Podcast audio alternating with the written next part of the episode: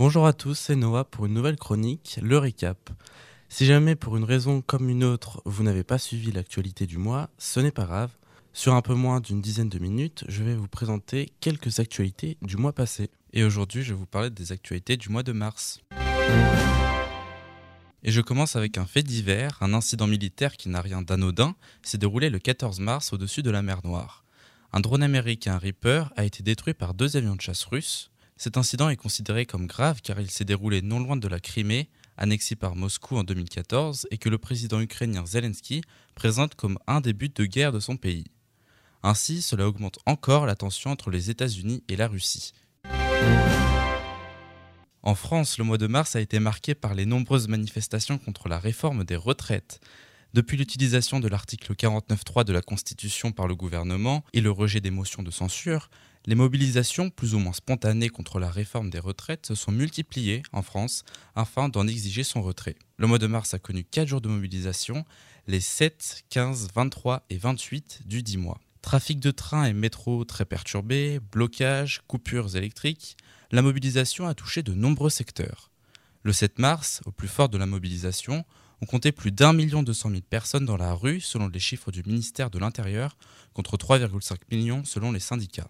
S'est ajouté à cela le 25 mars la manifestation interdite contre le projet de méga-bassine à Sainte-Soline dans les Deux-Sèvres, qui s'est transformé en un violent affrontement avec les forces de l'ordre, avec de nombreux blessés dans les deux camps. La question des méga-bassines est devenue un enjeu important pour certains groupes de militants écologistes, ces gigantesques réservoirs d'eau sont accusés par leurs opposants de mettre à sec les nappes phréatiques, ce qui déstabiliserait les écosystèmes qui en bénéficient au profit d'une agriculture intensive et productiviste qui refuse de se remettre en question.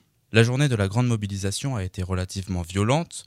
Comme le souligne le journaliste Martin Faure dans le journal du dimanche, on a d'un côté le bruit sec des 4000 grenades de désencerclement, le brouillard des gaz lacrymogènes et le, et le fond sonore des hélicoptères qui ont tourné tout l'après-midi, et de l'autre le son traînant des feux d'artifice, des cocktails Molotov lancés par certains manifestants et dirigés vers les gendarmes qui protégeaient la bassine. Au final, un bilan fait état de 31 blessés parmi les gendarmes et les militants anti-bassine. Au passage, si vous voulez creuser le sujet, je vous conseille la revue dessinée, c'est le nom d'une bande dessinée qui traite euh, de ce sujet dans son numéro sur l'irrigation, et c'est écrit et illustré par Angela Bollis et Valentine Lucie.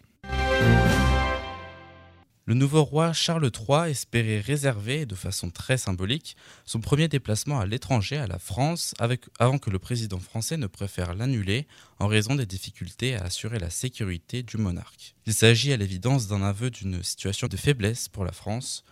Le premier déplacement à l'étranger de Charles III s'est donc fait en Allemagne. Le président français Emmanuel Macron a fait une tournée en Afrique ce mois de mars. Il s'est rendu en Afrique francophone pour essayer de rétablir une influence très écornée par l'endiguement mis en œuvre par la Russie et par la Chine au Sahel. Au Gabon, il a coprésidé avec Ali Bongo le One Forest Summit pour préserver la forêt gabonaise, riche en essences rares. Il a aussi déclaré à Libreville que cet âge de la France-Afrique est révolu. Une conférence mondiale sur l'eau s'est tenue en mars 2023 sous le patronage de l'ONU. L'eau, moins médiatisée que le réchauffement climatique, est au cœur des enjeux du développement durable. Il y a tout juste 100 ans, l'humanité comptait encore moins de 2 milliards d'individus et aujourd'hui elle dépasse le cap des 8 milliards. Les besoins en eau ont en conséquence très fortement augmenté.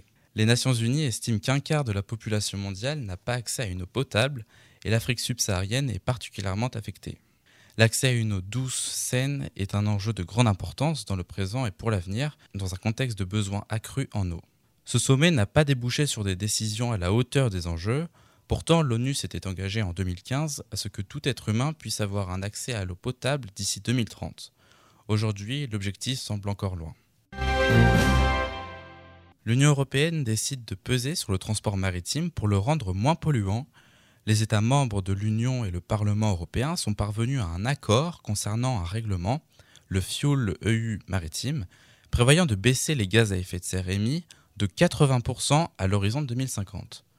Ce règlement inciterait à une transition énergétique du transport maritime vers des énergies à faible émission de carbone. Ainsi, l'Union européenne se pose en normatrice du développement durable. Toutefois, l'Europe, qui s'est fortement désindustrialisée, a dû choisir d'importer par voie maritime ce qu'elle ne produit plus. Le recours au libre-échange a évidemment un coût écologique lourd, et une relocalisation plus poussée sur le continent européen diminuerait davantage les émissions des gaz à effet de serre de ce continent qui consomme énormément à l'échelle mondiale. Côté science, une étude de la banque d'affaires Goldman Sachs prévoit que les révolutions de l'intelligence artificielle détruiraient quelques 300 millions d'emplois à l'échelle mondiale. L'automatisation induite par ces innovations menacerait cette fois-ci les emplois des cadres, y compris dans le domaine juridique, particulièrement développé aux États-Unis, ou dans l'administration, aux emplois très nombreux en Europe.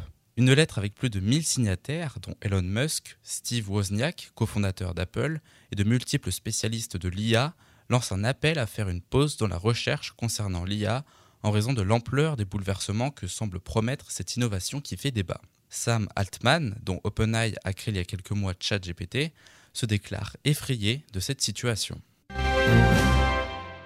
Et je termine avec du cinéma. La 95e cérémonie des Oscars a eu lieu dans la nuit du 12 au 13 mars 2023 au Delby Theatre d'Hollywood à Los Angeles. La cérémonie était présentée par Jimmy Kimmel, déjà présent en 2017 et 2018, et qui a succédé à Chris Rock, victime de la fameuse gifle de Will Smith l'année dernière. Avec cette récompense, le film de Daniel Kwan et Daniel Scheinert, Everything Everywhere All at Once, est le grand vainqueur de cette 95e cérémonie.